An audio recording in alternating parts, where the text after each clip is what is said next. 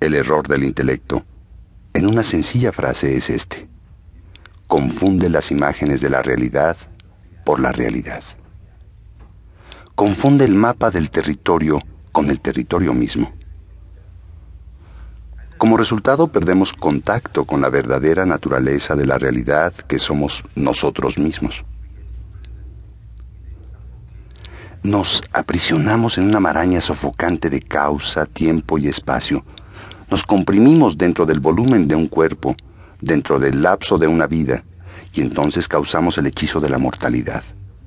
Este es el principio del miedo, el principio del sufrimiento y de todos los problemas de la humanidad, empezando por nuestras inseguridades más pequeñas y terminando con nuestras más grandes catástrofes, la guerra, el terrorismo, y otros actos de degradación humana.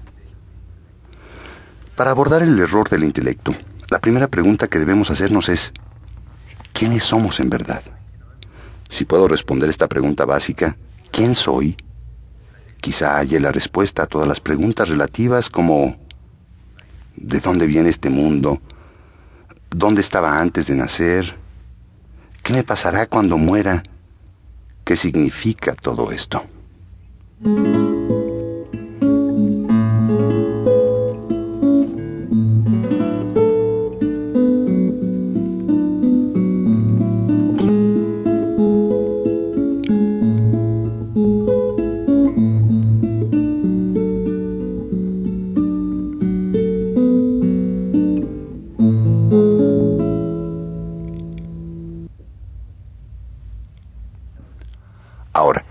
Le preguntas a alguien que quién es, normalmente responde, soy tal y tal, mi nombre es tal y tal, soy presidente de X compañía, soy latinoamericano o japonés, tengo un Nissan o un Mercedes, etcétera, etcétera.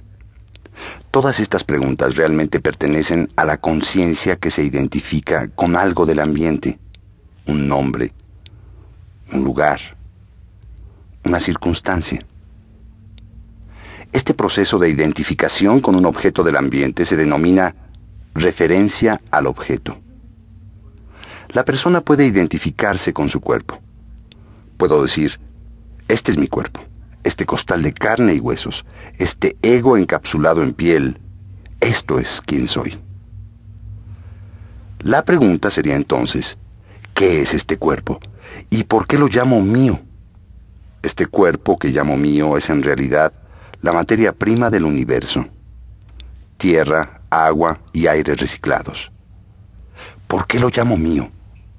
¿Por qué no llamo al árbol que está afuera mío? ¿Por qué no llamo mías las estrellas y las galaxias que veo por la ventana? Quizá porque mi cuerpo físico es lo que me parece más cercano a mí, y esto me hace suponer que sé dónde se localiza físicamente mi yo. Muchos occidentales de alguna manera sienten que este yo con el que se nombran a sí mismos, este ego encapsulado por su piel, está localizado en algún lugar de su cabeza. Personas de otras culturas piensan que está localizado en algún lugar atrás del corazón o en el plexo solar. Pero ningún experimento científico ha encontrado un centro de conciencia en un lugar específico en el tiempo y el espacio. Una interesante revelación heredada de la ciencia védica y de la cábala judía. Dice que este centro de conciencia es en realidad el centro de todo tiempo y espacio. Se encuentra en todas partes y en ninguna parte al mismo tiempo. Por un momento, supongamos que en verdad mi conciencia está localizada físicamente donde yo estoy localizado donde otra persona me puede ver. Pero si este universo tiene dimensiones infinitas, y así lo aseguran los científicos, entonces el infinito se extiende a partir de mí hacia todas direcciones. Entonces, en verdad, yo estoy localizado en el centro de este universo, pero también lo estás tú, pues el infinito se extiende en direcciones infinitas desde donde tú estás.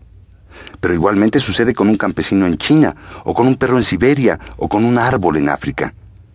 El infinito se extiende en todas direcciones a partir de todos ellos. En otras palabras, cada punto en